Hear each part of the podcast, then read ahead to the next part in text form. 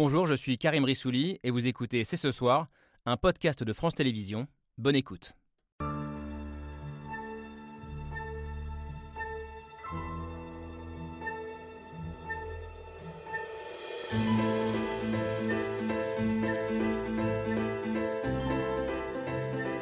Bonsoir à toutes et à tous, soyez les bienvenus sur le plateau de C'est ce soir. Emmanuel Macron à Belfort, il y a un peu plus d'un an. Nous avons à bâtir aujourd'hui, parce que c'est le bon moment, parce que c'est ce qu'il faut pour notre nation. Et parce que les conditions sont maintenant réunies, c'est la renaissance du nucléaire français.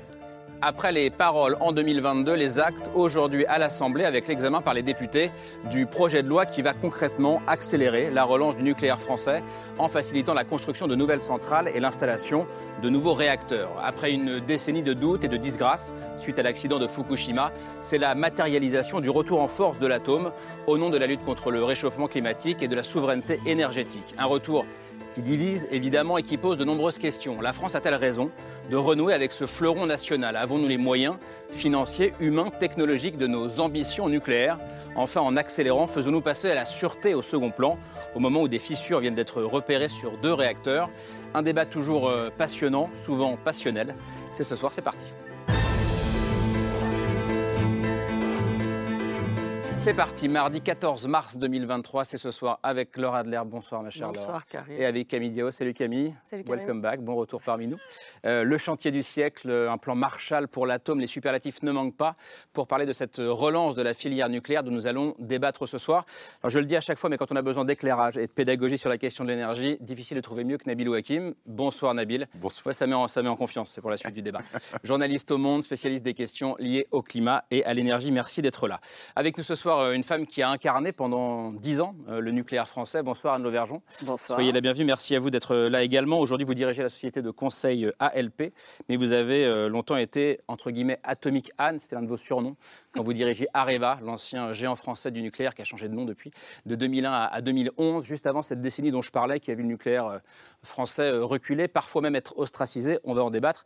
Et j'imagine que vous regardez avec euh, bienveillance ce qui se passe euh, aujourd'hui. Vous nous direz si cette loi est à la hauteur, selon vous, des enjeux stratégiques, mais aussi climatiques. Avec nous également, peut-être l'une des 60-62 personnes les plus courtisées de France euh, en ce moment par le gouvernement.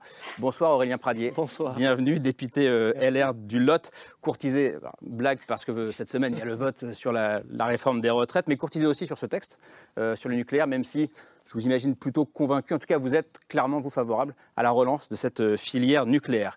On va essayer de ne pas être trop caricaturaux ce soir, mais quand on parle nucléaire, il y a toujours les pros et les anti-nucléaires. Alors je passe donc aux opposants, entre guillemets, à ce retour de hype euh, du nucléaire. Bonsoir Marine Tondelier. Bonsoir. Bienvenue, secrétaire national d'Europe Écologie Les Verts. Nucléaire, énergie qui euh, émet très peu de CO2, mais ça ne suffit pas, selon vous, à en faire une énergie propre, entre guillemets, et encore moins à en faire une énergie sûre. C'est euh, en tout cas ce que vous pensez. Et même si vous n'avez pas la majorité des Français avec vous euh, en ce moment sur ce sujet, vous assumez. Ça ne je nous a vous jamais cite- empêché d'avancer. En tout cas, vous voulez mener une bataille culturelle sur le nucléaire, et vous allez le faire, j'imagine, sur ce plateau ce soir. Euh, bataille que vous mènerez, je pense, aux côtés d'Hervé Kempf. Bonsoir, bienvenue. Bonsoir. Journaliste euh, et écrivain, rédacteur en chef du site reporter.net et auteur de ce texte qui va apparaître euh, au titre Sans ambiguïté, dont on a déjà parlé sur ce plateau. Le nucléaire n'est pas bon pour le climat, c'est dans la collection Libelle du Seuil. Merci à tous les cinq d'être avec nous ce soir pour ce débat qui commence avec le billet de Pierre Michel.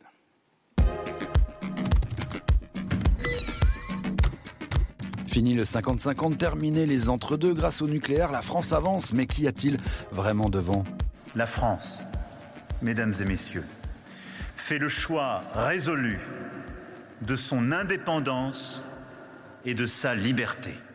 Tout le monde est pour. Le nucléaire, comme le service public de l'électricité, n'est dit- ni de droite ni de gauche.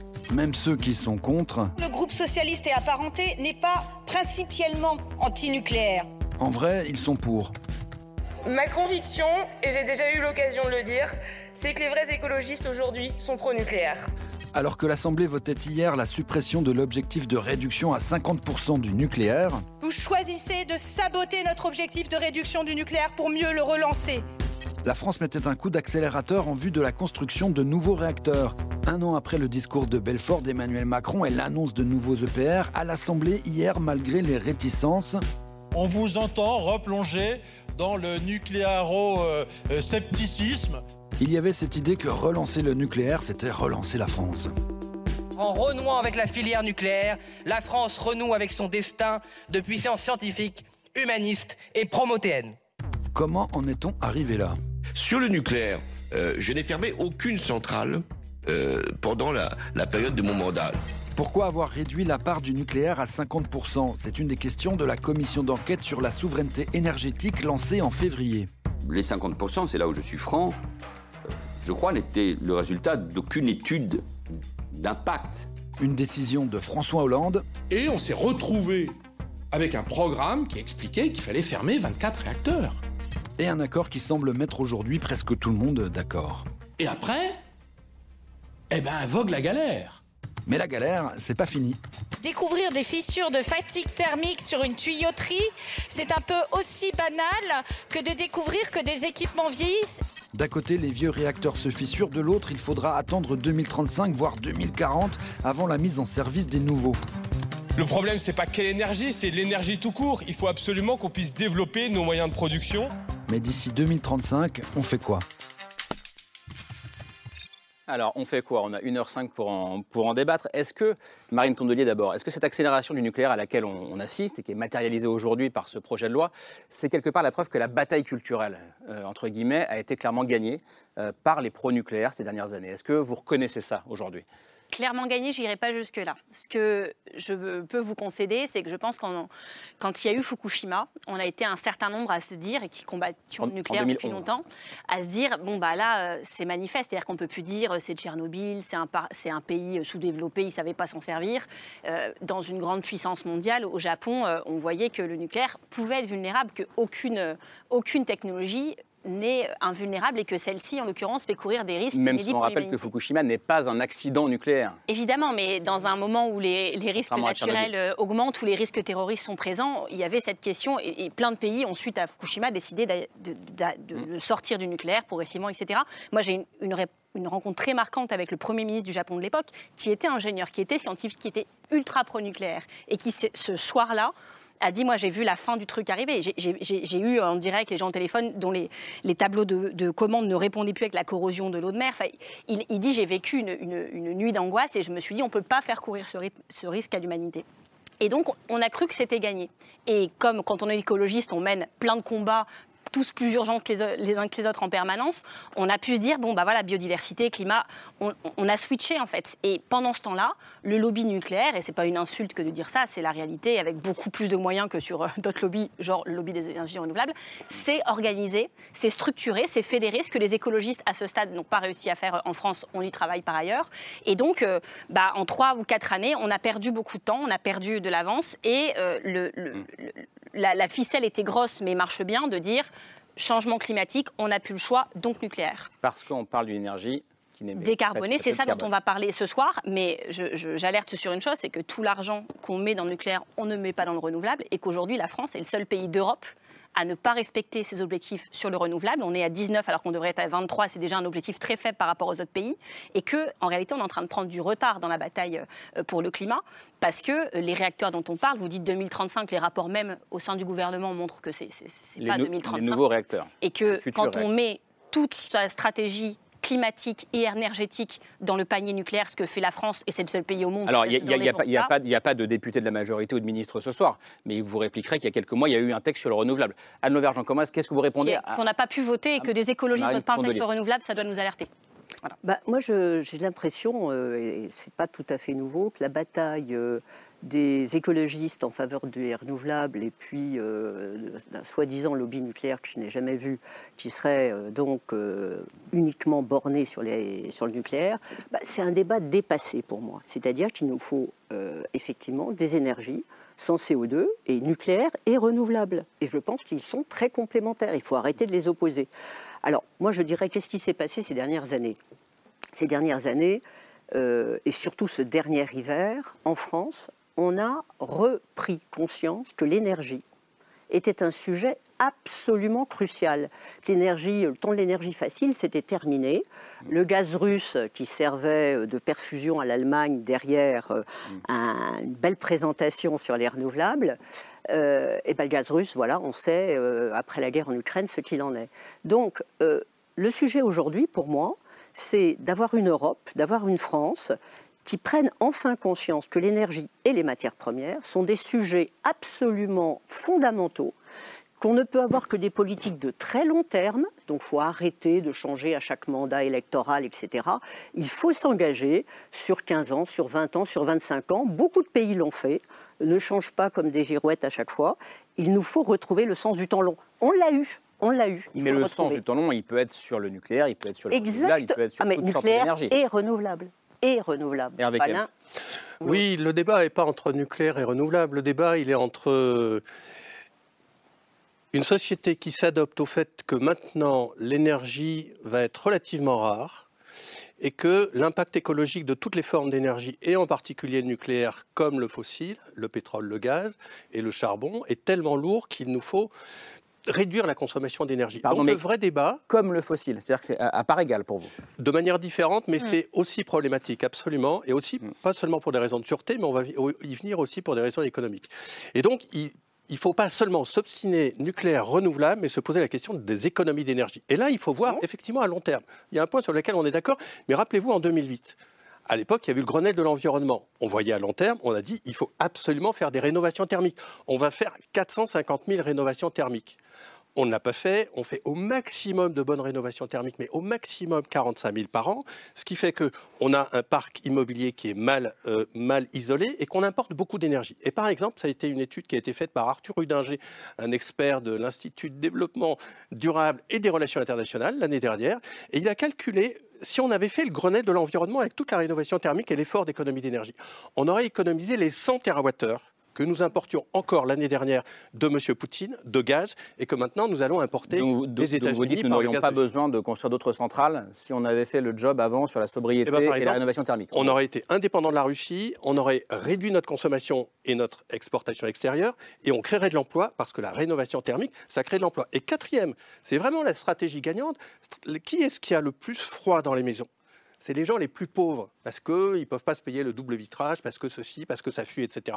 Et donc, si vous faites une politique de rénovation thermique, vous faites aussi une politique sociale. Seulement donc, c'est 6% vraiment des logements faut sociaux ont été rénovés depuis le- alors qu'on est 15 ans après le Grenelle. voilà, C'est vrai vraiment là-dessus qu'il faut se focaliser. Et donc, l'argent que nous allons dépenser dans un nucléaire qui ne marche pas, dont par exemple Areva était en faillite, ça s'appelle même plus Areva, maintenant ça s'appelle Orano, le PR de Flamanville, bon, bah, peut-être que l'année prochaine, mais comme le couvercle n'est pas bien, il faudra on est- attendre. on est sur 12 on est sur 12 ans de retard, mais on- on- on Donc, va y venir. euh, il faut arrêter de, sort- de s'obstiner sur le nucléaire. Et dernier point, je suis long, mais vous avez dit, ou dans On- on a le billet, temps, on a une heure 2035. Mais le premier EPR, si EPR2, le nouveau, s'il marche, si on arrive à le construire, ce qu'on ne sait pas faire, ça sera en 2035-2037.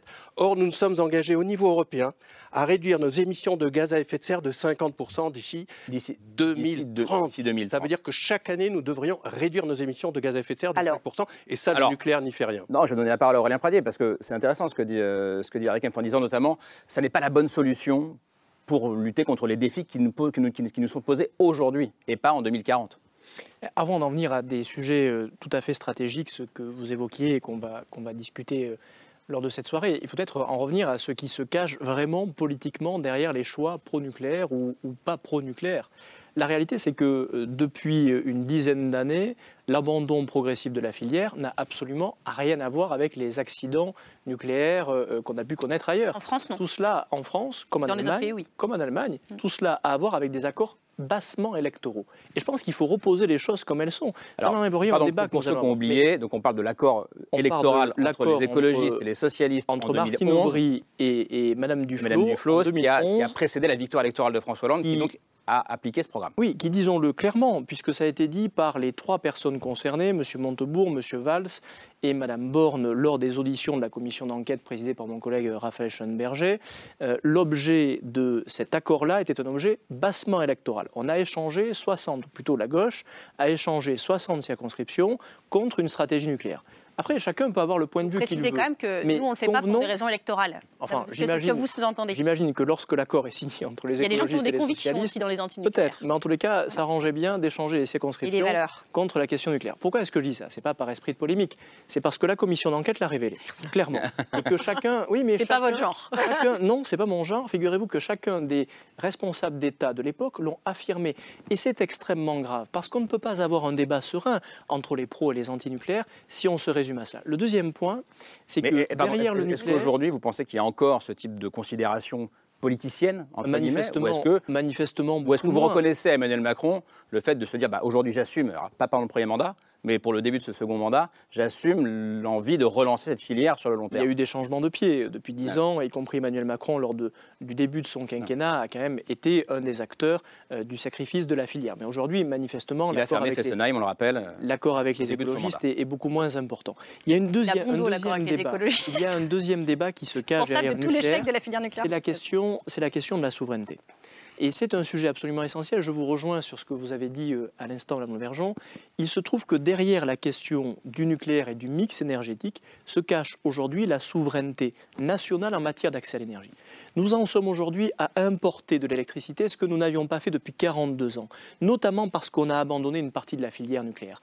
Et les Français aujourd'hui sont extrêmement sensibilisés à ce sujet parce qu'ils perçoivent deux choses les accords politiciens qu'ils n'aiment pas beaucoup, qui ne peuvent pas gérer la nation, et la question de la perte de la souveraineté qui est essentielle pour notre nation, pour notre économie et pour la vie quotidienne. de Je voyais Nabil Ouakim réagir, il me regardait là tout à l'heure. Non, juste parce que je pense qu'il faut quand même pas qu'on oublie euh, peut-être les ordres de grandeur du débat. Euh, pourquoi on parle de ça en fait? Et pourquoi Emmanuel Macron il tient ce discours-là à Belfort Parce qu'il dit il faut qu'on sorte des énergies fossiles. C'est-à-dire qu'il faut Mm. qu'en 2050, on n'ait plus de gaz, plus de pétrole, plus de charbon. On n'a plus beaucoup de charbon, mais on en a encore un peu. Voilà, il faut qu'on en sorte. Et donc, comment on fait pour en sortir? Une des voies pour en sortir, c'est d'électrifier plus nos usages. Ça, c'est un débat qui a changé pendant les 15 dernières années. Il ne s'agit pas simplement que de politique politicienne, c'est qu'on comprend mieux depuis quelques années qu'un certain nombre d'usages, la voiture, le chauffage, des procédés industriels, vont être faits à l'électricité, vont utiliser de l'électricité, ce qui avant euh, n'était pas le cas. Au- Aujourd'hui, euh, dans le mix énergétique de la France, on dit souvent c'est 75% de nucléaire, c'est faux, c'est 75% de nucléaire dans notre mix électrique. Notre mix énergétique, il est majoritairement du fossile. Notre dépendance à l'importation d'énergie, c'est d'abord du pétrole et du gaz pour faire rouler nos voitures, pour faire chauffer nos maisons. C'est contre ça qu'il faut se battre d'abord. C'est-à-dire que l'urgence climatique, elle nous impose de sortir du pétrole et du gaz le plus C'est rapidement pour possible. ça qu'il faut se battre, mais c'est au nom de ça aussi qu'Emmanuel Macron dit relançons la filière, et Alors, accélérons. et évidemment, ensuite, la question, c'est de dire, eh ben, on doit construire une trajectoire pour savoir ce qu'on va résoudre avec de l'électricité, ce qu'on va résoudre autrement, et notamment avec de la sobriété des usages, en baissant notre consommation d'énergie autant qu'on peut le faire. Et ensuite, il y a des étapes. Il y a effectivement une première étape entre maintenant et 2030, où pour décarboner, eh bien, la seule source de production d'électricité qu'on peut déployer massivement et le moins cher, c'est l'éolien et le solaire. Voilà, il n'y a pas d'autre choix. Donc en fait, tous les gens qui s'opposent, une partie des amis de Aurélien Pradier, Et euh, qui Et vous-même. qui s'opposent. Moi-même. Je sais pas, parce que comme il est aussi contre la réforme des retraites, je me dis, bah, peut-être il est aussi pour l'éolien. Ah non, non, il non, est il contre l'éolien. Xavier Bertrand, il est vraiment contre. Mais euh, euh, toujours est-il que voilà, la seule solution pour essayer d'atteindre une partie de nos objectifs climatiques jusqu'à 2030, c'est l'éolien et le Parce solaire. Ensuite, parce que nous n'aurons pas le temps d'ici là de construire de parce nouvelles que le nombre de nouveaux réacteurs nucléaires qui vont être mis réacteurs. sur le réseau entre maintenant et 2035, c'est zéro. Ça, il n'y a pas de débat là-dessus. La filière Alors, nucléaire. ah, apparemment, il y a un débat. Euh, Je ne suis pas du euh, tout alors- d'accord. Alors ensuite, Terminé, puis vous ensuite on peut décider aujourd'hui qu'on va avoir de nouveaux réacteurs nucléaires qui vont arriver dans une deuxième partie, peut-être à partir de 2035, 2040. c'est- l'estimation la plus optimiste. euh. Ensuite, à partir de 2040, et, et- et ça, ça ne veut pas dire qu'il ne faut pas le faire. Simplement, il faut bien comprendre qu'il y a un pas de temps euh, qui est vraiment important. Aujourd'hui, ça, Ça, ça- ça veut dire en gros, pardon, que- j'ai de, de résumer, ça veut dire en gros que le débat pour ou contre nucléaire, c'est pas la bonne question en gros, selon vous. Bah, C'est-à-dire que le Bah, débat, c'est- le débat, c'est d'abord comment on sort des fossiles, et ensuite il y a une discussion sur quels sont les outils, quels sont les leviers qu'on peut utiliser. La sobriété, évidemment, c'est-à-dire on l'a vu là dans la crise énergétique. Ce qu'on a vu, c'est que ce qui nous a permis quand même de passer une partie de l'hiver, bah, ça a été aussi la baisse de la consommation. Donc ça doit quand même nous apprendre des choses. Évidemment, ça passe par euh, ce que disait Hervé Kempf, la rénovation des bâtiments, etc. Et ensuite, la manière de produire de l'énergie, qu'est-ce qu'elle peut être? Elle va être très massivement, et ça c'est un consensus scientifique au niveau mondial et au niveau français, elle va être très massivement à partir d'énergies renouvelables. Et ensuite, il y a une question pour savoir quelle dose de nucléaire il y aura ou Alors- pas. Mais il faut prendre le débat, je pense, dans le bon sens. Vous répondrez sur l'éolien, mais d'abord Anne Vergeon, vous n'étiez pas d'accord avec Nabil Wakim je ne suis pas du tout d'accord avec vous, c'est-à-dire d'ici 2030, on a une énorme source de nucléaire nouveau, ou de nucléaire nouvelle, je ne sais pas si c'est la source ou le nucléaire, Hmm. mais en tout cas, on, on l'a sous les pieds. Comment?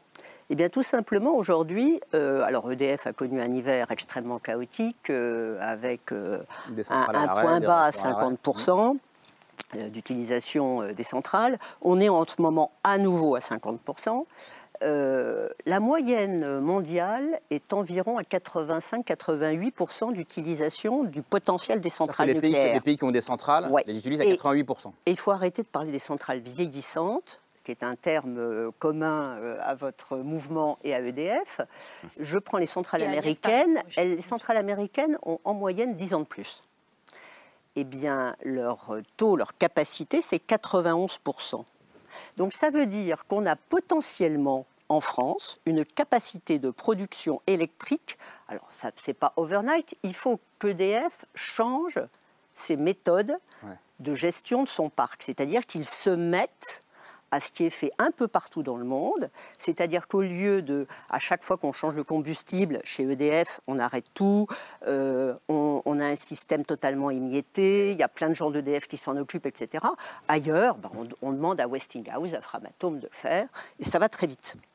Donc au lieu de faire des arrêts de tranche en Donc- 22 jours, on fait des arrêts de tranche entre Donc- 50 donc- et 70 jours en France. Donc on exploite plus les centrales et plus on longtemps. peut les, expoi- les exploiter bien mieux, c'est-à-dire, alors plus longtemps, ça c'est un autre sujet. Bah, le- C'était le débat sur les centrales Ça, américaines, le choix, le choix américain est, est d'avoir effectivement allongé la durée de vie de manière significative, mais sous euh, l'égide de la NRC, c'est-à-dire l'autorité de sûreté américaine. C'est l'autorité de sûreté qui doit, cas Mais- par cas, dire est-ce qu'on peut donner 10 ans, 20 ans de Mais plus? En France, vous n'y êtes pas hostile par principe à l'allongement de la Mais durée de vie peut- des mais qui centrales. peut être hostile? C'est au Bah, contraire. euh. Marine Tondelier, Hervé Kempf. Absolument pas. euh, Ah oui, bah, bien sûr. Non, Mais, non, non, pour le coup, c'est pour le coup, c'est pas ma position. Mais écoutez, on voit bien qu'on ne va pas mettre la France en blackout. On n'est pas complètement fou. Donc, nous, notre position, c'est une sortie progressive du nucléaire, mais à mesure qu'on déploie des, des énergies renouvelables et des mesures de sobriété. Mais je peux vous dire que si les mesures du Grenelle avaient été adoptées, on n'en serait pas là. Ouais. Je voulais réagir à trois choses que j'ai entendues. La première chose de M. Pradier, c'est toujours la faute des écolos. Que Non, c'est assez souvent la faute des écologistes. D'accord, merci. Non, mais c'est un grand classique de l'argumentaire français. C'est c'est pas votre très détaillé comme argumentaire. Mais vous voyez, quand la moitié des centrales du pays vous avez quasiment sont à 60 l'arrêt à l'automne, c'est pas de la faute des écolos, ni de Hollande, ni de je sais pas qui. Quand euh, cette filière est dans l'impasse, et que c'est un fiasco industriel, quand le PR de Flamanville, qui devait ouvrir en 2012, coûter 3 milliards d'euros, euh, n'est toujours pas ouvert en 2023 et on en est déjà à 20 milliards d'euros, c'est quand même pas de la faute des écolos et d'un accord de je sais pas quoi de circonscription.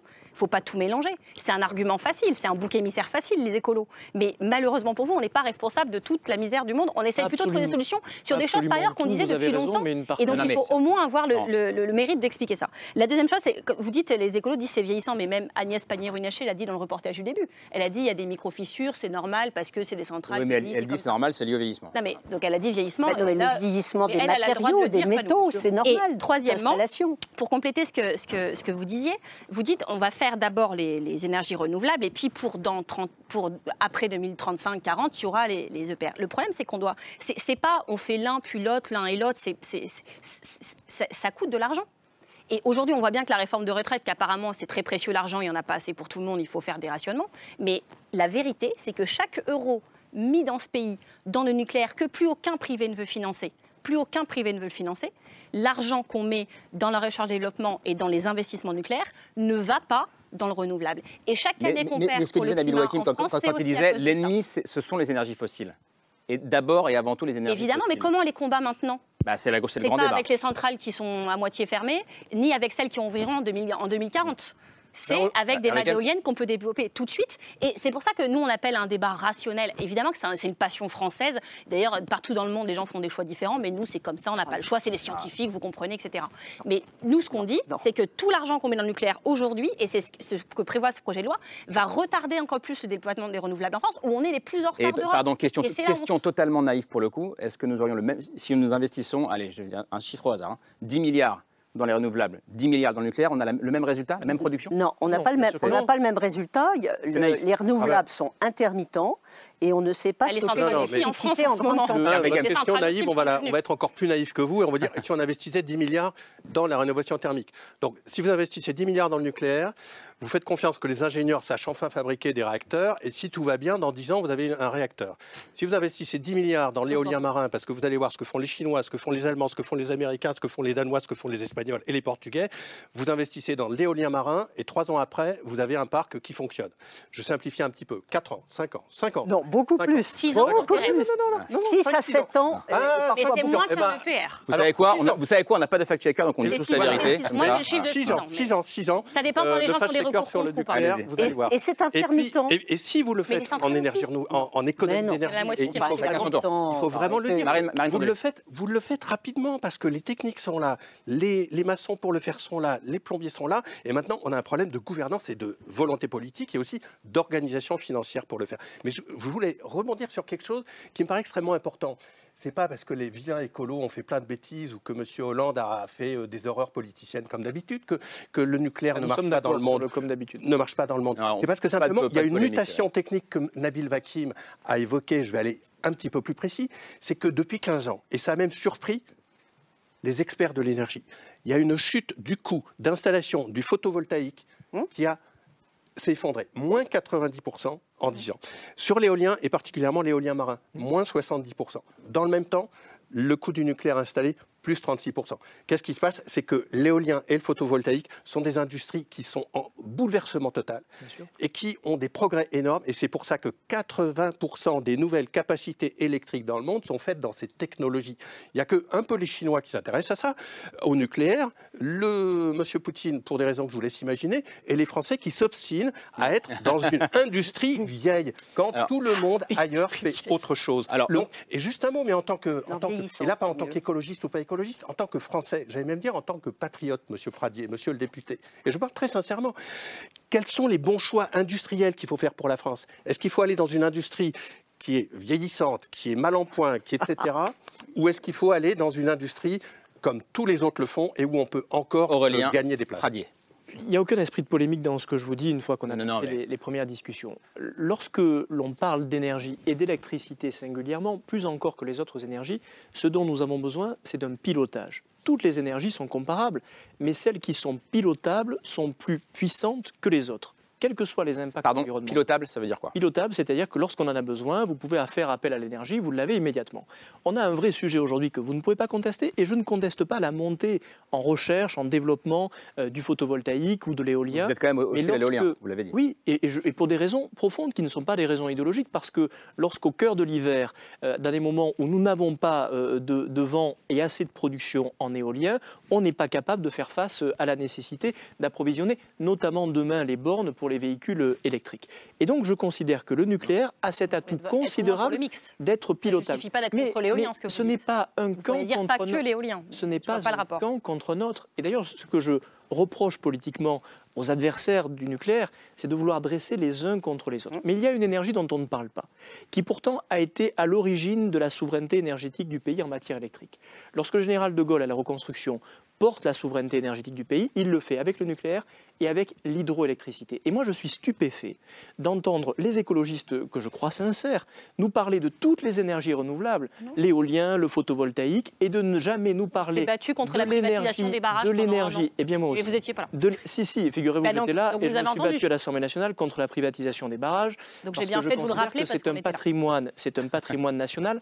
Nous devons demain, nous devons demain relancer deux priorités pour moi. C'est un choix politique, industriel, le nucléaire, notre patrimoine, le remettre au niveau, c'est ça le vrai sujet, et les barrages hydroélectriques et la petite hydroélectricité, comme le font beaucoup d'autres pays d'Europe.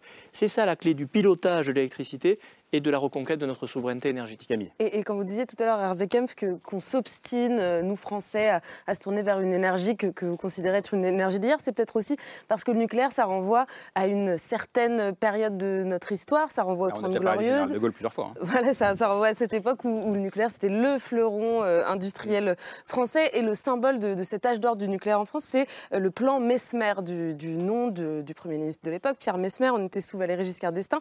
Donc en 1974... Pompidou. Sous Pompidou, pardon. Pompidou. Je- J'étais... Donc en Il y en a 1900 qui suivent. 1973. On va voir. Pierre Mesmer donc, lance la, voilà, je, je me suis trompée un an près. Donc il lance la construction de, d'abord, dans un premier temps, 26 réacteurs nucléaires, euh, puis dans un second temps, ça deviendra 58 réacteurs qui sont sortis de terre en France euh, en seulement 15 ans. Donc c'était véritablement un exploit euh, industriel à l'époque. Et on a un petit peu l'impression qu'un demi-siècle plus tard, euh, Emmanuel Macron rêve d'une sorte de nouveau plan, plan Mesmer, mais comme l'a rappelé tout à l'heure Marine Tondelier. Euh, on est quand même dans une situation où euh, le projet de l'EPR de Flamanville a pris 12 ans de retard, où les, budgets ont complètement explosé. Anne Lauvergeon, est-ce que la France a aujourd'hui les moyens technologiques, financiers d'un nouveau plan MESPER, de, de ces, ambitions-là sur le nucléaire? C'est une excellente question parce que tout à l'heure, Hervé Kempf a parlé bah, du fait qu'on pouvait très bien faire de la R&D dans le photovoltaïque, etc. La recherche et développement. Il faut être très clair, le photovoltaïque, c'est 100% chinois aujourd'hui. À chaque fois qu'on annonce... Les panneaux sont chinois 100% chinois. Il y a une, on, cite toujours une exception euh, en Alsace, mais en fait, c'est une usine de montage de panneaux chinois. Parce qu'on a laissé crever euh, ceux qui les produisaient en France. Ils ont fait du dumping, euh, les Chinois, de manière extrêmement efficace. Le résultat, effectivement, c'est qu'en Europe, hmm. le dernier, c'était Bosch à Vénissieux, il a rendu l'âme. On les a laissés crever. Voilà. Donc, très franchement, c'est un vrai sujet. C'est-à-dire que nous ne sommes pas indépendants. On a découvert à travers la guerre en Ukraine que effectivement on dépendait du gaz russe. On pourrait très bien découvrir qu'on dépend des panneaux photovoltaïques chinois. C'est-à-dire que du jour au lendemain, pour une raison géopolitique, euh, bon, on peut nous dire, eh bien, je vous fournis. De leur retraitement. Alors, ah, le recyclage de ça n'est pas assuré, mais, je vais répondre pour, sur Mesmer, absolument. Non, non, juste, après, je vous, donne la parole, promis, mais sur la question de, de la souveraineté, de l'indépendance vis-à-vis des autres pays. Je voyais réagir, euh, ah, mais, est-ce que c'est un argument qui, est, qui, qui, est recevable enfin, Pardon, mais c'est pas uniquement sur ce plan-là, c'est que aujourd'hui, il n'existe pas de trajectoire en France pour arriver à décarboner notre économie si on ne mise pas énormément sur l'éolien et le solaire. Ça n'existe pas. On peut mm. se dire qu'on va prolonger les réacteurs très longtemps, même en les prolongeant le plus longtemps possible. C'est ce que dit le rapport du réseau de transport d'électricité. Même avec ça, il y a besoin de massivement avoir du solaire et de l'éolien. Et on pourrait penser, et là une nouvelle fois, je ne suis pas d'accord avec Anne Lauvergeon, et, encore moins avec Aurélien Pradier. C'est en fait une opportunité industrielle pour la France. Une et d'ailleurs, on est en train de la voir. La semaine dernière encore, un nouveau site de production de panneaux photovoltaïques a été annoncé à Fos-sur-Mer. C'est le troisième en quelques mois. Il y a une opportunité industrielle pour que la France, l'Europe, comme elle est en train de le faire sur les batteries, se positionne sur la question du solaire. Une des plus grandes usines éoliennes en mer au monde est en construction au Havre aujourd'hui. Donc il y a des enjeux industriels, il y a des enjeux d'emploi, et il y a des enjeux de souveraineté là-dedans. Il y a aussi des enjeux environnementaux, d'impact sur l'environnement. Il n'y a évidemment aucune énergie. On parle beaucoup du nucléaire, mais, on parle assez peu qui existe absolument surtout. J'adorerais que vous ayez raison. J'adorerais qu'il y ait une industrie nationale. Il n'y en a pas. Il n'y a pas d'industrie. Mais parce qu'on l'a pas développée, parce qu'on était dans le nucléaire. Ce que je veux dire, c'est que. C'est pas cause de l'écologie. C'est parce qu'il y a une telle opération sur le nucléaire. Non, là, je comprends plus rien. Pardon, Parce que... je comprends plus rien. J'essaie juste de terminer. Simplement, moi, je veux bien qu'on me dise il faut investir dans l'hydro, il faut prolonger les réacteurs le plus longtemps possible, etc. C'est précisément ce que disent les gens qui modélisent notre futur énergétique et ils disent de faire ça. Oui, il faut garder les réacteurs aussi longtemps qu'on peut les garder en sûreté. Oui, il faut investir dans l'hydroélectricité autant qu'on le peut. Mais même avec ça, massivement, ce qu'on va avoir, c'est de l'éolien et du solaire. Parce que ça ne suffira pas, parce mm. que nos réacteurs ne seront pas éternels, même si on peut essayer de les pousser le plus longtemps possible, mais aussi parce qu'on va utiliser de l'électricité pour mm. d'autres usages. Aujourd'hui, on utilise Expliquez-nous comment vous gérez l'intermittence. On ne sait pas stocker l'électricité en grande quantité. Moi, si, si c'est effectivement un fluide comme le pétrole, on met un tank, on met le pétrole dedans et il peut attendre qu'on en ait besoin. L'électricité, on ne sait pas faire. Mais Anne Lauvergeon, évidemment, évidemment. Quand il n'y a pas de vent, quand il n'y a pas de soleil. Pour faire 100% renouvelable, il y a un défi technologique auquel aujourd'hui, ah. vraisemblablement, on ne ah. pas répondre. Il faut ah, vous faites un pari d'ici 2030 mm, mm. sur un système que vous ne connaissez pas. Du tout. Non, c'est pas ce que j'entends. Simplement, ce que nous disent, ce que nous disent les experts, et vous le savez aussi bien que moi, c'est qu'en fait, aussi bien l'option qui est actuellement choisie de construire énormément de PR 14 EPR, nous dit le gouvernement, d'ici à 2050, que l'option du 100% renouvelable, sont deux paris technologiques extrêmement difficiles à tenir. Tout est difficile. Mmh. Voilà, il faut avoir l'honnêteté de le reconnaître. 100% renouvelable, on ne sait pas faire. À fond du nucléaire, on ne sait pas faire. La réalité, c'est qu'on aura un peu de tout. Et il faut accepter cette idée de mix. Et il faut accepter que dedans, bah, il faut laisser de la place, il mmh. faut des investissements, et il faut dedans euh, que ce soit temporellement construit pour que d'ici 2030, on puisse déjà atteindre nos objectifs de décarbonation. Parce qu'en attendant, tout ça, bah, c'est du CO2 qui ne sera pas émis, et ça sera bon pour nous, et ça sera bon pour notre futur. Que Mme Lauvergeon a lancé le débat sur la souveraineté. La première chose, c'est qu'on est les premiers à regretter qu'on soit pas capable de construire des éoliennes et des panneaux photovoltaïques en assez grande quantité made in France. Mais la faute à qui? À une stratégie industrielle qui a tout misé sur le nucléaire et qui fait qu'aujourd'hui, euh, pour les énergies renouvelables, c'est dans d'autres pays qu'on a l'expertise. Ça, on peut y remédier. J'entends la question de la faute à qui? Maintenant, la question, c'est qu'est-ce qu'on fait mais surtout sur la souveraineté. Si on, si on parle de souveraineté, parlons de souveraineté nucléaire. Parce qu'on a quand même un vrai sujet. Euh, dans cette guerre en Ukraine où il a fallu faire des sanctions euh, euh, surtout à la Russie et c'était légitime, ou c'était surtout sauf sur l'uranium et fallait pas en parler. C'est-à-dire que l'uranium qu'on importe aujourd'hui en France, soit vient de Russie, soit transite par la Russie et on dépend de Poutine pour. euh, Ah non, ah non, il y a ah encore ah non. 52, Non, non, non, pardon, c'est important, 52 c'est très important. uranium On reste déchargés au port de Dunkerque en, nove- en- en- en août, euh, à nouveau en novembre, et nos déchets nucléaires, ont, comme dans la légende merveilleuse des pronucléaires où tout va bien, les déchets on sait les traiter, en fait c'est toujours pas le cas. Et donc euh, ils sont dans des décharges euh, en Sibérie euh, par une société euh, russe créée par Poutine en 2007. Et, et- et on dépend de la Russie et pour l'uranium qu'on importe et pour les déchets qu'on ne sait pas traiter. On précise sur l'uranium, c'est important. Oui, je pense, Marine Bah oui. Que vous faites référence au rapport de, de l'ONG Greenpeace, De euh, qui est Greenpeace. sorti il y a, Mais pas quelques que. jours. Et heureusement qu'ils sont là pour, euh, pour mais parler de ça on- dont on n'a pas du tout parlé dans Mais le on film. précise Oui, parce que c'est pas évident pour pour le monde. préciser, pour faire de l'énergie nucléaire, il faut de l'uranium. Euh, la France euh, achète 40% à peu près de son uranium au Kazakhstan et à l'Ouzbékistan. Et les routes de transit, comme vous l'avez dit, de l'uranium jusqu'à l'Europe passent par la Russie. Et comme le secteur du nucléaire est exempt des sanctions euh, économiques Comme européennes qui ont été prises depuis le, le début de la guerre, euh, le- la France, enfin la filière nucléaire française, continue à travailler avec des entreprises russes, notamment pour le transport de financer la l'uranium. Oui, Ce voilà. qui, ce qui signifie donc, Anne Vergent, je vous laisse répondre là-dessus, et après je fais un tour de table là-dessus, qu'aucune énergie, visiblement, n'est 100% euh, nationale, en réalité. Ah, non, mais c'est assez facile de voir quelle est la part domestique et quelle est la part euh, C'est- importée. c'est les Chinois ou les Russes, L'uranium, vous en mettez très peu dans une centrale nucléaire. Vous pouvez le, faire un stock de, de 20 ans, ça pose pas de problème. Vous êtes indépendant. Bien évidemment, pour des raisons commerciales, euh, l'uranium vient de l'Ouzbékistan, comme il a été, vous venez de le dire très justement, et du Kazakhstan. Il faut bien qu'il passe quelque part. Mais on pourrait dire la passer même par chose ailleurs que la Russie. photovoltaïques. Mais Ouais. ça- ça- Donc on mais- dépend du boulevard de mais Poutine. passer par le chemin de fer, ah ben c'est vachement important. Ça, je dois dire qu'on doit laisser des, des- des- une facture colossale au chemin de fer russe. Il faut être sérieux quand même. Non, Non, quand, mais je, quand dis que le plus photovoltaïque, bloquer, c'est bloqué. le photovoltaïque est 100% chinois, c'est un énorme sujet. Euh, quand je dis qu'on n'a pas de position en France et très peu de position en Europe sur l'éolien, c'est un énorme sujet. Mais C'est-à-dire qu'on le dépend. développer alors que ind- l'uranium, on ne pourra jamais en mais faire non, pousser mais euh, non, attendez. dans les arbres. Imaginez, je ne sais pas si vous avez déjà été voir une usine de panneaux photovoltaïques en Chine. Moi, j'y suis allée, je voulais voir. Eh ben, je peux vous assurer que n'importe arrêtez quel... avec ça, on vous Allez-y, en France. non, non, non, votre phrase, mais votre attendez, des ce sont des tailles de- d'usines robotisées gigantesques.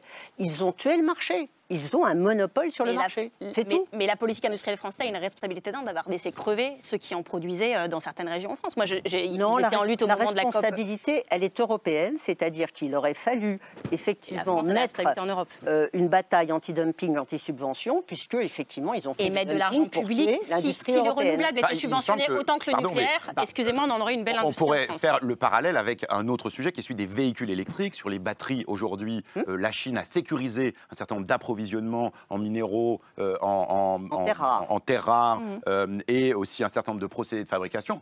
Que fait l'Europe aujourd'hui? Elle se mobilise, elle construit. On a ouvert en France et dans d'autres pays européens des gigafactories pour produire des batteries. On pourrait faire la même chose sur le solaire. C'est-à-dire que c'est pas- c'est pas impossible. Le problème, c'est qu'on a un temps de retard là-dessus parce qu'évidemment, euh, on a laissé faire, comme l'a dit euh, très justement Anne Lauvergeon, euh, par un jeu de Hmm. concurrence et d'ouverture des frontières. On a dit bon bah c'est pas grave, les Chinois, l'Asie du Sud-Est vont se spécialiser dans le fait de produire nos panneaux et puis ça sera plus simple. On se rend compte qu'aujourd'hui il y a un enjeu de souveraineté, mais j'a- j'ajoute, je répète, qu'il y a aussi un enjeu industriel, un enjeu d'emploi, un enjeu d'engager un certain nombre de gens dans la transition en leur disant bah voilà en fait c'est aussi des emplois solides qui sont des emplois industriels. Ça vous parle pas des- J'allais dire, même en, en tant Bien que sûr. député, euh, bien, Pradier. bien sûr que ça me parle. Simplement, je, je- je ne comprends pas comment on peut s'obséder à ce point à vouloir euh, sauver une filière industrielle qui n'existe pas, euh, qui est celle du photovoltaïque, euh, etc., euh, et à vouloir sacrifier une autre filière industrielle absolument remarquable, qui est celle du nucléaire.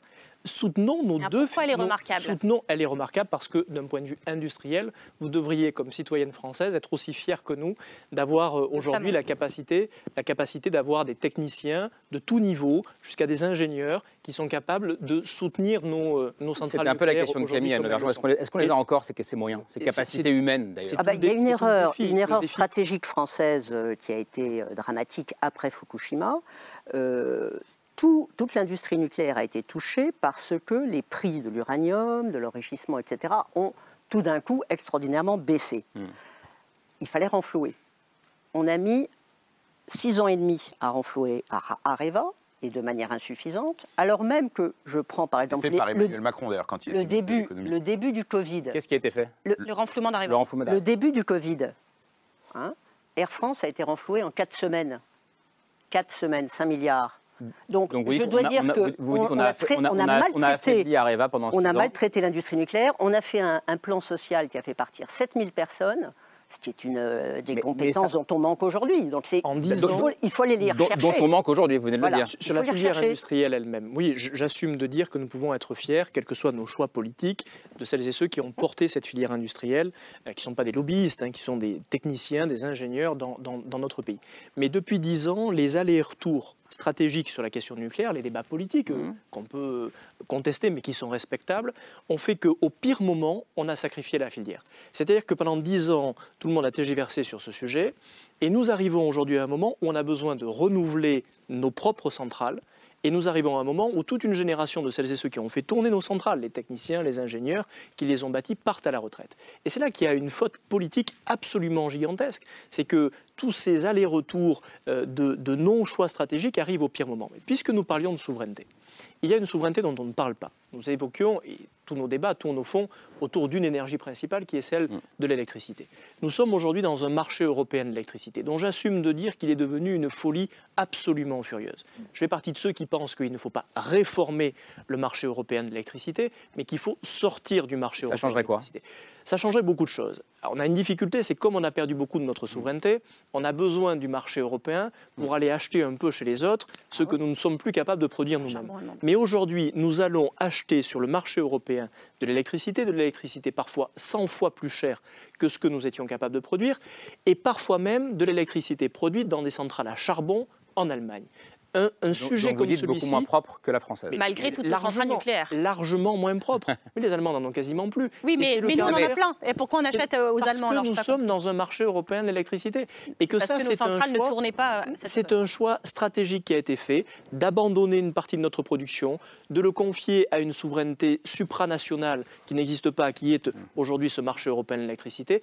Et nous devons en sortir parce que je pense d'ailleurs que cela permettrait à chacun de faire des vrais choix politiques, de retrouver la souveraineté nucléaire, mais aussi de pousser dans la production d'autres énergies renouvelables. Je reparle de l'hydroélectricité dont je trouve que nous ne Sur parlons cette pas question assez. de la souveraineté euh, française, dont on parle depuis un, un petit quart d'heure maintenant, comment est-ce que vous vous positionnez?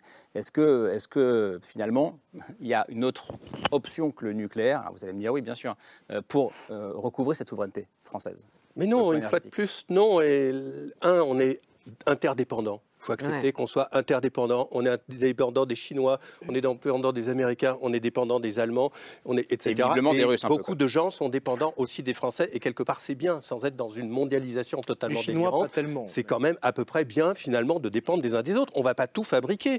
Euh, voilà. toujours une Donc bonne ça, c'est nouvelle. le premier point. Le deuxième point, c'est qu'est-ce quels sont, surtout que maintenant, après tout, d'un point de vue écologique, on n'est pas la France, le Portugal, la Chine. On est quand même dans un, je rêve un peu, mais dans une même biosphère. On est dans un même problème écologique global qui est un- problème de catastrophe écologique. Je suis d'accord. Par le changement climatique, par la biodiversité. Donc il faut commencer à penser, mais pas international, mais cosmopolite, une seule humanité. Donc voilà, si les Chinois font des bonnes choses, eh bien, euh, on achètera des Chinois. Si par hasard les Français font des bonnes choses, on achètera du français. Donc quels, quels sont les bons choix? Les bons choix, eh bien, une fois de plus, si vous êtes moins, si vous consommez moins d'énergie, vous dépendez moins des fournisseurs d'énergie. Je reprends mon exemple de. Donc, si un- on n'avait pas, la- bah, si on n'avait pas Un, importé 100 TWh de gaz de M. Poutine de Russie, on serait un petit peu plus à l'aise par rapport à la Russie. Hmm. Donc voilà, il n'y a pas un problème fondamental de souveraineté. En revanche, et une fois de plus, je reviens sur ce choix industriel. Si on se réengage dans une filière excusez-moi, qui est dépassée, qui est vieillissante, une technologie euh, euh, voilà, d'une autre génération, pendant que tout le reste du monde, il faudrait qu'il fasse beaucoup plus d'économies. Ouvre des centrales à Les Chinois. charbon, comme les Allemands. Le reste du monde, et dans l'éolien marin, et dans euh, la les- Chinois- et dans- Attendez, laissez-moi finir, s'il vous plaît, Chinois. Pradier. Et Si, dans le solaire, etc. sujet. Vous serez très gentil avec votre nucléaire, dont vous ne savez toujours pas s'il peut marcher, parce qu'on n'est pas Mais- fabriqué, que personne ne veut vraiment acheter, parce que ça coûte Si- très si cher, vous- et que les conditions si de vous marché voulez sont bien- absolument pas, surtout avec les Si vous voulez bien-. Non, non, Laissez-le finir, enfin, laissez-le finir. J'ai parfaitement Laissez-moi compris ce que vous voulez vous Laissez-le finir, Euh. Voilà, parce que du coup, ça rallonge. Mais c'est pas Non, mon non, non, nucléaire. s'il vous plaît. c'est mon nucléaire. Ah, alors, excusez-moi, alors, nucléaire. Amis, c'est notre- Pour- voilà, on pense à ceux qui nous regardent et on laisse les gens finir leur phrase. Oui, pardonnez-moi donc. Euh, voilà, donc le- le- la bonne souveraineté, c'est de faire les bons choix Et, et si vous allez dans une technologie qui ne marche pas et que dans 10 ans, il y a l'EPR qui ne marche pas, on l'importera d'où Ah ben on ira chez les Allemands qui, eux, développent à plein tube quand même, ou des Espagnols, ou des Italiens, ou des Espagnols, etc., qui, eux, développent à plein tube l'éolien, euh, le solaire, etc. Que et le l'Allemagne est en train de rebâtir une Non. industrie solaire. Je Voilà. ne suis pas du tout d'accord avec vous sur une espèce de vision un peu euh, angélique. Euh, finalement, on est tous ensemble, c'est sympa, on va prendre les technologies d'où elles existent, euh, mais ça ne marche pas comme ça. On est dans un monde... euh, Prenez, prenez, prenez les États-Unis, prenez l'Inde, prenez la Chine, prenez la Russie. Ce sont des, des ensembles qui pensent, mais qui sont obsédés par l'énergie et les matières premières. Et comment on trouve cette énergie et ces matières premières pour leurs propres intérêts? Nous, Et ça veut dire qu'aucun en de ces Europe, pays, aucun de on ces a pays n'est tout obsédé oublié. par la lutte contre le, le réchauffement climatique. Pardon? C'est-à-dire qu'aucun de ces pays n'est obsédé par la Ça lutte contre le dépend, réchauffement un climatique. peu, un peu, mais si, les, les Chinois de plus en plus. Non, mais je ne caricature pas. Non, mais je- je- dis que la problématique de la souveraineté dans l'énergie et dans les matières premières, je rajoute matières premières. Vous parliez Toute tout à l'heure des gigafactories de batteries. Bah, C'est Faut-il les gigafactories D'abord, il n'y en a aucune qui existe à ce stade, mais les, les, les- les gigafactories, euh, elles supposent d'avoir l'accès aux terres rares. A-t-on aujourd'hui une politique sur les terres rares? Non. Et Donc on est, on est tout le temps. Et Ce que nous n'avons pas et que nous ne souhaitons pas. Exactement. Donc on est tout le temps en train de courir après quelque chose d'autre. Donc moi je vous dis, d'ici 2030, on a, avec les centrales nucléaires françaises mieux gérées, on a 20 à 25% d'électricité en plus pour la France et pour l'exportation. Nabil Wakim. Et derrière, et derrière, il faut faire un mix. Alors moi, je ne suis pas du tout une politique, donc c'est pas du tout à moi de dire quelle est la bonne répartition.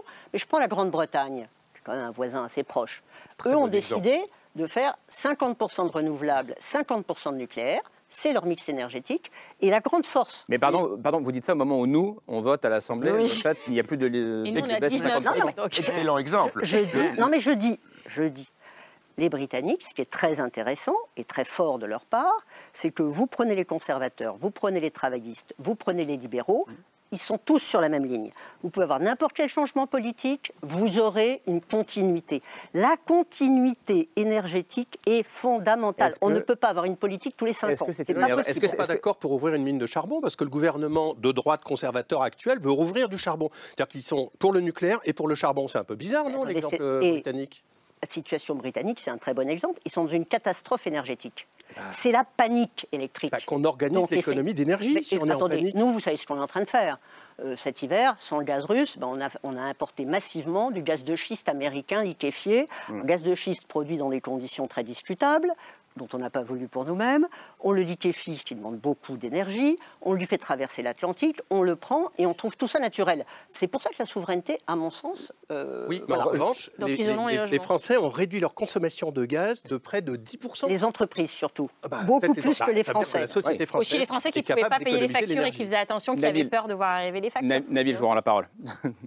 Non, mais c'est un exemple intéressant, le Royaume-Uni, parce que typiquement, on a l'impression que les énergies renouvelables, c'est un truc de gens complètement fous. Euh, Mais les- non. les- le euh, le Royaume-Uni, c'est les champions d'Europe de l'éolien en mer. L'Écosse a développé l'éolien en mer massivement. Et en fait, on critique souvent l'Allemagne en France parce qu'on aime bien critiquer les Allemands. Mais en fait, les Allemands, bon, ils ont fait le choix de sortir du nucléaire et de garder leur charbon. C'était probablement pas un choix très heureux. Les Anglais, eux, ils ont fait le choix de sortir du charbon et de garder du nucléaire. Mais les deux ont surtout fait le choix de développer massivement le renouvelable. Regardez les trajectoires. Il y a une étude qui est sortie encore la semaine dernière qui montre à quel point la trajectoire de développement des renouvelables dans ces deux pays décarbone leur économie, c'est-à-dire les aide à sortir des énergies fossiles. J'ai l'impression d'être fou de répéter toujours la même chose, mais je vous assure, tout le monde dit ça. Le GIEC, les experts de l'ONU pour le climat, l'Agence internationale de l'énergie, le réseau de transport d'électricité disent une seule chose sur laquelle ils sont d'accord, c'est développons les énergies renouvelables massivement, ça va nous aider à décarboner nos économies. Oui, ça ne résout pas les problèmes d'intermittence, oui, il y a des problèmes de souveraineté qu'il faut résoudre, mais néanmoins, Ce euh, ça c'est vraiment important. problèmes. Il y a- l'Allemagne, Attends, 49% attends. Non, mais, d'éolien. Pardon, mais le changement Et climatique, c'est pas un 80% petit problème non plus, c'est un très gros problème. Si, si vous voulez éviter d'opposer les Euh, problèmes aux autres, on doit être Non, mais- capable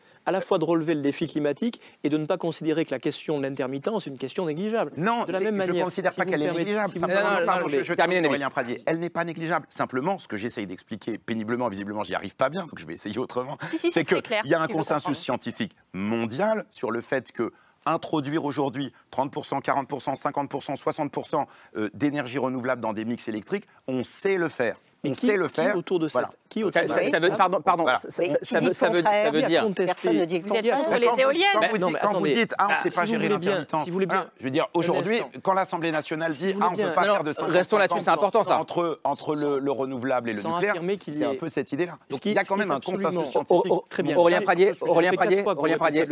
Question simple. Aurélien Pradier, s'il vous plaît, question simple parce qu'on reste sur le 50-50 dont on parlait. Peut-être les gens qui nous regardent se demandent ce qui se passe. En fait, depuis hier à l'Assemblée a été voté euh, et ça a été introduit au Sénat. Ça a déjà été voté au Sénat le fait qu'il n'y a plus la limite, enfin l'objectif de 50% de renouvelables d'ici 2035. Ça, ça a été aboli hier. Est-ce que c'est une bonne chose selon vous?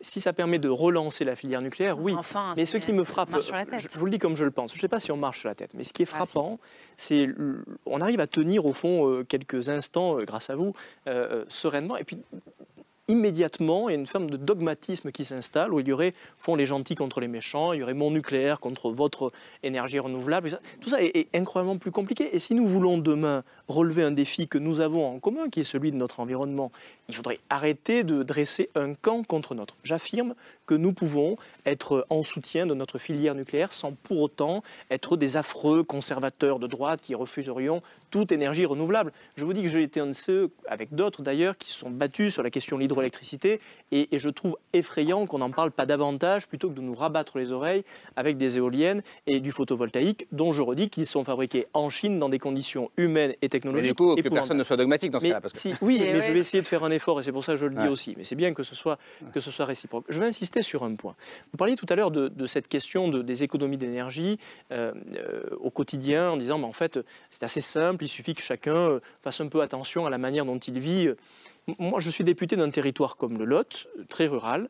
Euh, Nous avons besoin de la voiture pour aller travailler. Ce n'est pas un choix militant de mettre du diesel dans sa voiture tous les matins. On a quelques bornes électriques. Quand vous avez deux voitures à la maison parce que vous travaillez à 30 km de chaque côté de votre domicile, il vous faut deux bornes électriques pour pouvoir recharger. Il faut donc demain avoir plus de production d'électricité.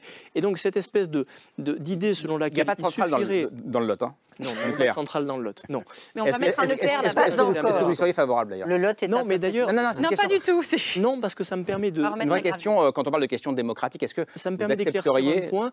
Moi, je ne suis pas, dans le je Lot ne suis pas aujourd'hui euh, le, le- le- le soutien à la création de nouvelles centrales. Je pense que le vrai sujet, c'est de s'assurer que nos centrales fonctionnent bien. Est-ce qu'elles doivent fonctionner plus longtemps c'est un sujet de discussion parce Mm. que je pense que ce qui aujourd'hui tient la question nucléaire, c'est la confiance, que notre autorité de sûreté nucléaire fait un travail absolument remarquable. Et je ne suis pas favorable à ce qu'on desserre les taux et les règles Sur la sûreté au nucléaire. On va- on va y venir Et dans un donc, instant. je suis favorable à ce qu'on réinvestisse dans nos centrales, ce qui serait déjà beaucoup. Je n'ai jamais été le promoteur de la création de nouvelles centrales, parce que je pense que c'est une utopie en réalité, et que peut-être même c'est ce qui ferait la rupture de confiance. En revanche, déjà, être à nouveau fier de notre filière nucléaire, réinvestir dans notre filière nucléaire, ne pas euh, sacrifier les ressources humaines dans notre filière nucléaire, ce serait un à ce, grand soutien. à ce stade de l'émission, j'ai envie d'entendre Laura Adler. Non, non, mais j'y comprends rien, j'y connais rien. J'ai essayé de préparer cette émission. Je vous écoute, j'apprends des choses. Mais je suis très frappée par le vocabulaire que vous utilisez depuis le début de cette émission. Il y a le nucléaire. Moi, j'appartiens à une génération qui a haï le nucléaire parce que le mot nucléaire, ça voulait dire bombe nucléaire, ça voulait dire Hiroshima. Ensuite, vous avez parlé des catastrophes nucléaires qui ont endeuillé toute ma génération. Et maintenant, vous opposez le nucléaire, qui serait une industrie vieillissante. Vous l'avez répété à plusieurs reprises. Moi, je suis une vieille, plutôt encore fière d'être vieille. Donc, une industrie vieillissante, ça ne me paraît pas être quelque chose de négatif. Mais vous l'opposez à une, industrie du, renouvellement, du renouvelable. Est-ce qu'il y aurait des industries pour sauver à la fois notre souveraineté nationale et notre autonomie et notre manière de continuer à vivre Est-ce qu'il y aurait à opposer du nucléaire vieillissant avec des énergies renouvelables qui, par définition, seraient l'incarnation d'une nouvelle manière de vivre? Et d'une modernité Hervé Kempf, la question vous est adressée. Oui, alors j'ai pas de problème en tant que moi-même vieillissant. euh, on apprend à vivre avec ça. Non, mais je veux dire- Mais il n'y a euh, pas d'autorité de sûreté des vieilles personnes. hein, Voilà. Non, non, donc, mais euh, est-ce- est-ce- mais je vais vous dire, en tant, en tant que vieille personne, ou s'apprêtant à Non, devenir vieille Non, personne. non, est-ce que le Non, non, non, non, nucléaire est ce forcément vieillissant, donc Non, non, à, non, mais je parle très à- à évacuer de notre imaginaire du passé très définitif sérieusement. à enlever Allez, Bien vieillir, c'est travailler avec des jeunes. Et c'est quand même passionnant de voir des jeunes pousser, euh, faire des choses, etc. Donc ça, c'est important. Et c'est pour ça que dans des générations industrielles, c'est pour ça que je parlais en tant que patriote, si l'on veut, euh, voir comment euh, une industrie devient celle du passé et après est transformée parce que le pays a su saisir quelque chose qui est nouveau, etc. Malgré tout, c'est ça. Et même si on vieillit, c'est très bien de vieillir, il n'y a pas de problème avec ça, mais malgré tout, c'est quand même la France de demain ou le monde de demain. Ce n'est plus une solution pour notre les, futur. De 30 ans. Ça. Mais deuxième chose, ce que je voulais, et, et dans ce que vous avez dit aussi, vous avez dit quelque chose d'important. Vous avez dit le mode de vie à un moment. Et là, on est toujours renouvelable nucléaire, renouvelable mm. nucléaire. Mais non, c'est dans quel monde on veut vivre mm. et c'est là mm. qu'il faut introduire la troisième notion. Et là, je répète, économie d'énergie, économie d'énergie, je ne vais pas le faire qu'autrement, mais c'est aussi. Donc c'est une question de civilisation. Et donc nous. Parlons. Alors peut-être pas de civilisation, mais pourquoi pas Mais en tout bah, cas de mode de vie. Est-ce c'est si manière d'envisager la vie Est-ce que c'est si difficile d'envisager que dans le monde à venir, on consommera moins de matière, on consommera moins d'énergie, on aura des rapports sociaux différents et on aura toujours besoin. Moi, je suis plutôt de la Lozère que du Lot, mais je pense ah. qu'on a encore moins d'habitants, un peu encore moins de transport. En, en véhicule euh, électrique, voilà. Lozère, mais, par exemple, ben, je vais vous donner un exemple. Tout le monde effectivement circule en voiture. Bah, est-ce qu'on va, on va peut-être avoir des voitures plus légères dans l'avenir? Mm. Donc oui, de l'électricité, vous avez raison, mais peut-être pas un SUV de une tonne 30. Mm. On aura je ne sais pas si vous avez des SUV d'une tonne dans l'Ozère. Dans le Lot, j'ai très peu de SUV d'une tonne 30. On commence à avoir des vélos électriques. À Langogne, il y a un magasin de vélo qui s'est créé, 5000 habitants. Bref, il faut imaginer de changer de vie. Un exemple, bloqué dans le nucléaire, c'est fini ou c'est pas fini ah bah, Ça va être ah bah, fini. C'est fini, mais c'est pas de notre faute. Il y a un très bon exemple, par exemple, c'est les panneaux lumineux. Il y a un très bon exemple, c'est les panneaux lumineux. Les panneaux publicitaires lumineux, où moi je suis frappée quand je vais dans le métro de voir ces rangées entières. On se dit, mais à quoi ça sert? L'énergie, c'est rare et c'est précieux, ça coûte de plus en plus cher, et on nous pour tout, il y a des dépenses énergétiques qui sont utiles chaque jour, tout le temps. Mais les panneaux électriques, publicitaires. Ils sont là pour nous donner envie de consommer des trucs qu'on n'a pas l'argent pour acheter, qu'on va acheter en leasing, genre des gros SUV qui auront la bonne vie avec critères. Mais dans le lot, il n'y a pas dans le lot, en gros. C'est-à-dire que ceux qui en achètent, je vous ai montré, je ne sais pas si vous en avez. Allez-y, Non, mais ceux qui. pas des gros SUV, ceux qui n'en ont pas. niveau de carrière. Oui, c'est vrai, il faut que j'arrête de le regarder. Donc, ceux qui. me regarder, ne vous cherchez pas. Ceux qui n'en ont pas sont frustrés de ne pas en avoir parce que c'est devenu un symbole de réussite sociale. Ceux qui s'endettent pour en acheter ne sont pas plus heureux avec. Et on nous abreuve toute la journée de ces images avant chaque émission télé sur les chaînes qui ont de la pub, dans ces panneaux lumineux. Ça sert à quoi? C'est pas très moment, désirable d'avoir un SUV. Mais pour hein. certains, si, figurez-vous, sinon il n'y en aurait pas autant. Mais, mais à un moment, on est dans comment, une société. C'est-à-dire, si, si, le, le, rapport avec le nucléaire, euh, on me dit dans l'oreillette, ça, ça bah parce que c'est lié à la bah, sobriété. Si, mais si, à la sobriété. Ça, de l'énergie. Et donc, à un moment, quand l'énergie est rare et chère, on s'interroge sur c'est quoi qui est utile ou pas de faire avec. À, à, à, là-dessus. Et donc, les écologistes défendront le 6 avril une proposition de loi pour les interdire. Un truc qui paraît logique et ça ne va pas rendre quelqu'un triste en France. Pour interdire les SUV, panneaux lumineux. Pardon, les panneaux lumineux. Ah, je crois que pas les... Aurélien Anne Vergeon. Les panneaux lumineux. Non, sur, vous allez interdire les panneaux lumineux dans les SUV. Ça, j'ai compris. bon, euh, non. Des énormes SUV. Je pense qu'il faut revenir un petit peu au basique. Alors, les grandes peurs de l'or qui. Alors, on m'avait dit ce soir c'est la parité. En fait, on constate qu'on en a deux quand même, et puis il y en a quand même beaucoup plus d'autres qui n'aiment pas beaucoup le nucléaire. Ah, parce que Alors, vous comptez l'or, du coup. À moi, parité, c'était femme-homme ah, non, non, pour. Mais, euh, bon, mais sur le fond, sur le fond. Le nucléaire, grave, très bien. pour répondre à l'or, pour répondre à l'or, il y a trois nucléaires.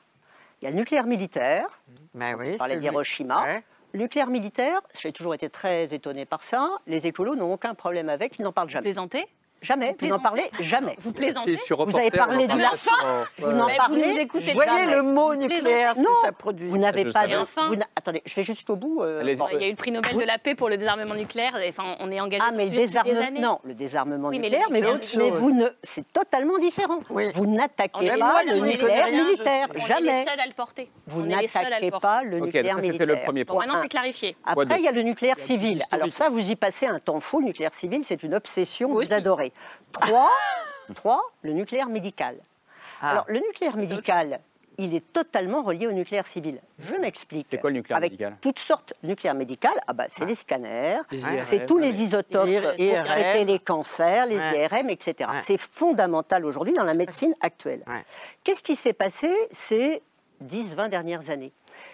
Les isotopes, par exemple, je prends les isotopes, ils sont fabriqués euh, dans des quoi, réacteurs. Un isotope, c'est un. Bah, isotope, par exemple, quand tu traites un cancer, euh, tu prends un. Alors, il y a des tas, hein, euh, tu prends un élément qui n'est pas l'élément de base, mais un élément qui est radioactif à côté, qui va se désintégrer et qui va envoyer en fait des rayons qui vont traiter les cancers, les ces isotopes sont faits dans des réacteurs de recherche. Mais les réacteurs de recherche ont été en Nucléaire. But, nucléaire, bien sûr, ont été en but à la même euh, ostracisation que le nucléaire civil. Ce qui fait que, alors par exemple, je prends, euh, je prends des exemples concrets, euh, les isotopes, on est obligé dans un certain nombre de cas de les importer de très loin parce qu'on n'a plus les réacteurs de recherche suffisamment en forme et neufs pour les faire. Trop vieillis, Donc, ça. ce qui est extraordinaire, comment peut-on être contre le nucléaire médical? Moi, euh, je n'arrive pas à le comprendre. Ben oui, mais Qui en pratique, Mais nous avons vous avez été contre les réacteurs de recherche. Ce que vous dites personnes est- sur ce plateau. Non, non. coup. Ce qui est Ben non, mais vous avez été contre les réacteurs Alors vous avez tout compris. En réalité, nucléaire la recherche, la recherche dont vous parlez, du nucléaire qui permet les soins au quotidien et des avancées euh, monumentales en Formidable. matière de recherche et de, et de guérison, euh, ont besoin de la recherche nucléaire globale. Voilà. Il n'y a pas de petit Il y a un nucléaire lien. d'un côté, Eh oui. il y a un lien absolument fondamental. D'ailleurs, c'est une autorité publique qui euh, gère cette recherche-là et ce, ce développement-là. Ce qui est très important aussi, à mon avis, si nous voulons collectivement, pour l'intérêt de notre planète et de notre pays, nous en sortir sur un débat comme celui-ci, aller vers le chemin que d'autres pays européens ont pris, de réussir à avoir un consensus sur la stratégie énergétique. Il faut éviter à tout prix de dogmatiser le sujet. Et pardon de vous le dire, mais lorsque l'on commence euh, euh, le débat sur le nucléaire, c'est-à-dire sur nos besoins primaires aujourd'hui d'alimentation d'électricité, c'est-à-dire le four du boulanger, autant que euh, le, le fait de pouvoir éclairer sa maison ou chauffer sa maison, et qu'on finit sur les SUV et sur les écrans, Les panneaux lumineux. les panneaux lumineux, enfin, pardon de vous dire que vous ne, l'énergie. vous ne servez pas.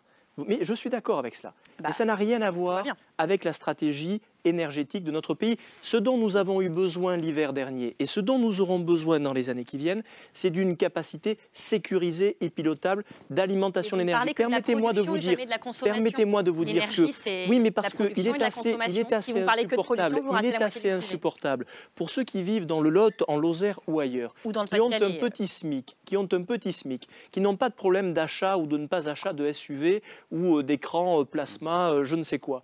Eux, ils ont besoin d'une électricité pas chère au quotidien pour pouvoir chauffer leur maison et aller au travail. C'est aussi basique que cela. Et de grâce, si vous ne voulez pas disqualifier le débat sur la question énergétique, ne rajoutez pas vos dogmes à une Pourquoi question des sur laquelle des nous gens, vous pourrions parlez des, ex- des, des d'un écrans écran lumineux. lumineux. dans la Ce n'est pas le sujet de la stratégie énergétique dont nous avons besoin. euh, Et vous ne rendez pas service à la cause en étant, je le crois, assez caricatural. Nabil, Wakim. Je, je suis d'accord avec ce que disait Aurélien Pradier tout à l'heure sur le fait qu'il y a besoin d'investissement.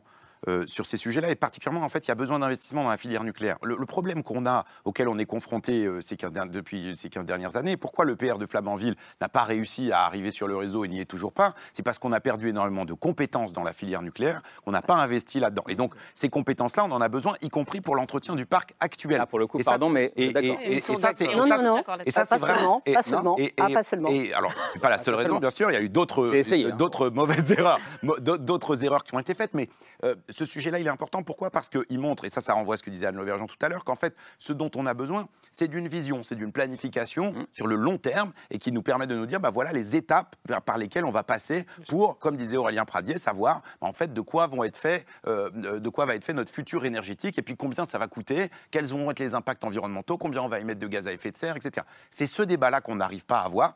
C'est vrai, il y a dedans des positions dogmatiques de la part de la filière nucléaire comme de la part des antinucléaires, et ça ne permet pas d'avoir un débat de bonne qualité. C'est la même chose sur les éoliennes, où on a un débat qui est très dogmatique sur ces questions-là. Donc comment on fait? Moi, il me semble que pour prendre cette question-là, il faudrait ne pas partir d'abord de quels moyens de production on utilise, mais plutôt de quels sont nos besoins, quelle est la mission qu'on se donne, c'est-à-dire comment on veut décarboner la France, comment on veut faire pour que ce soit le moins cher possible, et comment on s'assure qu'on a une sécurité d'approvisionnement pour tout le monde. Et ensuite, on peut avoir une discussion sur comment on fait. Et il y, y a un autre point sur lequel je suis d'accord avec. Aurélien Pradier, c'est que à ce qu'on n'a pas réussi à faire ces 15 dernières années, c'est euh, euh, à être un peu cohérent. Et effectivement, Emmanuel Macron, de ce point de vue-là, a, a fait, à mon sens, une vraie erreur, c'est-à-dire qu'il a tenu deux discours en même temps sur le nucléaire, en étant un Sur peu pour, un peu contre. Il a fait un peu du en même temps, et du coup, on se retrouve aujourd'hui très dans une situation on est- on est, on est, pressé, pressé, pressé. Donc ça, je pense que c'est c'est vraiment un problème. Dernier point, parce que c'est quand même important de le dire, parce que c'est discuté ces jours-ci à l'Assemblée nationale. Il y a une réforme de la sûreté nucléaire qui est en discussion. Aurélien Pradier y a fait référence tout à l'heure. Je crois que là, euh, il y a une erreur d'appréciation qui est faite par le gouvernement. Donc, c'est rapprocher le gendarme du nucléaire, l'autorité de sûreté nucléaire, avec euh, ceux qui font l'expertise technique qui s'appelle euh, l'IRSN. Ce- ce- Pour les mélanger. ce serait les mélanger. Et il y a une, une- une volonté de dire bon, bah, on va les rapprocher. Donc, tout ça, ça va permettre d'aller plus vite, etc. il me semble que. D'accélérer, ce qui est le pr- principe de ce projet. Voilà, il me semble que là-dedans, on est beaucoup dans de l'affichage politique. On ne peut pas accélérer des processus industriels euh, qui prennent euh, très longtemps. Et par contre, on a gagné ces dernières années une confiance dans le nucléaire parce qu'on a une autorité de sûreté et une expertise technique. Ça, rejoint ce que disait Aurélien Pradier. Plutôt bien. Et donc, on n'a pas intérêt à changer ça. Et moi, je ne transigerai pas. D'ailleurs, je pense la- que personne la- ne veut la- transiger sur ce sujet. Donc vous n'êtes pas d'accord la, condition pour avoir du nucléaire, Ah, et je- ça répond un peu à ce que disait Laure tout à l'heure, une, une des conditions essentielles pour avoir du nucléaire, c'est qu'on puisse avoir des autorités de Je suis sûreté désolé, dans lesquelles on a mais on ne va pas tarder à rendre. Vous- juste la question vous a été posée par Eric. Vous, vous opposez-vous à la fusion entre ces deux institutions Non, je ne pense pas que la ISRN fusion... et on a eu Démantèlement ces- de l'IRSN. On a, pas- on a eu beaucoup ces débats à l'Assemblée, va continuer à les avoir. Je ne pense pas que la fusion remette en cause la sûreté. Mais j'ai alerté, et nous avons été plusieurs à l'Assemblée nationale, en disant clairement qu'il n'était pas question de remettre en cause la sûreté. D'ailleurs, personne ne le souhaite. Au fond, je pense que ça n'accélérera rien. Pour tout vous dire, il me semble que c'est assez inutile et que ça ouvre des polémiques. Dont Alors, attendez un moi, moi, moi, Anne pardon, certainement, certainement la seule ici qui a travaillé à l'IRSN, Oui. donc je connais un petit peu le sujet. Est-ce Alors, est-ce que la fusion des deux est inquiétante Est-ce que le, que le je gendarme pense se que mette le, avec le l'expert inquiétant timing n'est pas génial de faire ça en ce moment avec toutes les discussions qu'il y a. Mais quand Bah, ça, on regarde timing, au il niveau, pas doué, Macron. hein. quand on regarde au niveau international, vous avez tous les modèles. Par exemple, le- la plus grosse autorité de sûreté, c'est l'autorité de sûreté américaine. Euh, bah, elle est totalement intégrée. La belge, vous avez euh, en haut euh, l'équivalent de la SN et en dessous euh, l'équivalent de l'IRSN. Vous avez euh, en Corée du Sud à peu près l'équivalent. Moi, je, je dois dire que normalement, les deux doivent marcher ensemble. Mais c'est vrai que de le faire en ce moment, pas ça forcément- brouille un peu l'image. Ça brouille, ça brouille un peu l'image. je reprends la main, Marine Tondelier. Non, mais c'est surtout qu'en politique, Non, non. normalement, on change ce qui marche pas. Laure, Là, on change un truc. c'est qui Laure marche. Adler qui- C'est qui assez va- aberrant qui et va conclure aux salariés de l'IRSN. Le choix. Enfin, je vais essayer Le de choix de conclure parce que Marine va me sauter dessus. Non, non. Attention. Peut-être Anne va être gentille avec moi et Aurélien Pradier aussi forcément beaucoup. gentil Il y a du suspense. Mais c'est parce que j'ai a un fond de gentillesse totale, tu le sais. Oui, ben écoutez, je ne sais pas ce que vous pensez de Jean Covici. Je Jean- sais, à mon Jean- avis, avait non, non, encore on, lance pas un débat sur Jean-Marc Jancovici. non, mais, va. euh, je vais parler d'un livre de Jean Euh. Je sais, mais Je vais, je vais parler de quelques propositions et de quelques informations. Est-ce que ce sont des informations ou est-ce que ce sont des désinformations? Moi, j'ai l'impression, moi qui ne connais rien à ce sujet, que ce sont plutôt des informations et que Jean Covici est un pédagogue, qu'il a l'air de parler avec des arguments scientifiques, avec des argumentations. Il est d'origine ingénieur et il a écrit un bouquin qui s'intitule, ça, ça devrait vous, vous faire plaisir, Dormez tranquille jusqu'en 2100. Vous avez abordé 2030, 2050. Lui, il propose 2100. Un peu long. Hein. Et ben non, mais vous serez encore sommeil. vivant, Aurélien Pradier, peut-être en 2100. En tout cas, il parle du réveiller. solaire et des éoliennes en disant qu'effectivement, ce n'est pas une solution. Il a repris une de vos ar- argumentations, aussi bien vous, Anne, que Aurélien, en disant ben, le vent, il souffle quand il veut, donc comment on fait pour le stocker? Le soleil, c'est la même chose. Il prend l'exemple de l'Allemagne en disant que la politique énergétique de l'Allemagne, en ce moment, n'est pas euh, acceptée par la plupart de la population allemande et que le coût de l'électricité est devenu absolument exorbitant et que les conséquences de la sobriété énergétique en Allemagne ne sont pas forcément un plus pour la baisse du CO2. Et il conclut par deux types de propositions. Augmentons le nucléaire tout en le sécurisant et construisons beaucoup de barrages. En ce qui concerne la France, il, il- il propose une centaine de barrages réversibles. Il dit une dernière chose. Il dit qu'il faudrait, ça je pense que vous seriez tous d'accord, qu'il faudrait introduire de manière scientifique à l'intérieur de l'éducation nationale, scientifique et argumentée et démontrée, les débats qui nous animent aujourd'hui pour ne pas en faire des polémiques idéologiques parce que notre futur dépend de cela et que nous avons besoin de rigueur et de connaître les mots pour pouvoir nous cheminer dans des problèmes qui sont quand même extrêmement complexe. Merci beaucoup. Je pense que ce débat a été, enfin, moi j'ai trouvé passionnant, équilibré, euh, Madame Lauvergeon. Vraiment, pour le coup, on pourra le revoir tous ensemble si vous voulez, on fait une projection. Euh, en tout cas, merci d'être venu, merci Anne Lauvergeon. Mais on sait se défendre, il n'y a pas Merci, de problème. merci euh, Aurélien Pardier. Comme tout le monde vieillit, lui aussi vieillit, son anniversaire aujourd'hui. Ah, Euh, et c'était- et Quel âge vous avez? 37 ans. Oh, Et Laura Adler. Laura Adler vient aussi, Vieillissant déjà. Laura Adler vient aussi fêter son anniversaire. Je, je t'embrasse très fort. Ah bon merci, Non, merci trop Marine. Tondelier, merci Nabil Hakim. Chaleur humaine, c'est le titre de votre podcast sur le site du Monde. Et merci à vous Hervé Kempf. Le nucléaire n'est pas bon pour le climat, publié au Seuil, collection Libelle du Seuil. Un dernier mot, vous avez peut-être vu cette, euh, cette jonquille qui est sur nos, vêtements, alors Camille et moi ce soir. Euh, c'est une jonquille contre le cancer. On a parlé euh, de la lutte contre le cancer. Euh, c'est une opération qui a lieu jusqu'à la fin du mois de mars. Vous pouvez soutenir la recherche et faire un don sur le site une jonquille contre le cancer.fr. Merci beaucoup. Merci Laure. Merci Camille. À demain. Ce sera autour de 22h30. Ciao. Merci à vous.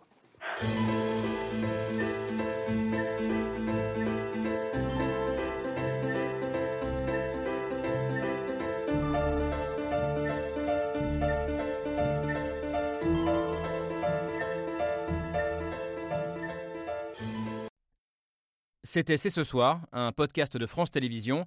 S'il vous a plu, n'hésitez pas à vous abonner. Vous pouvez également retrouver les replays de l'émission en vidéo sur France.tv.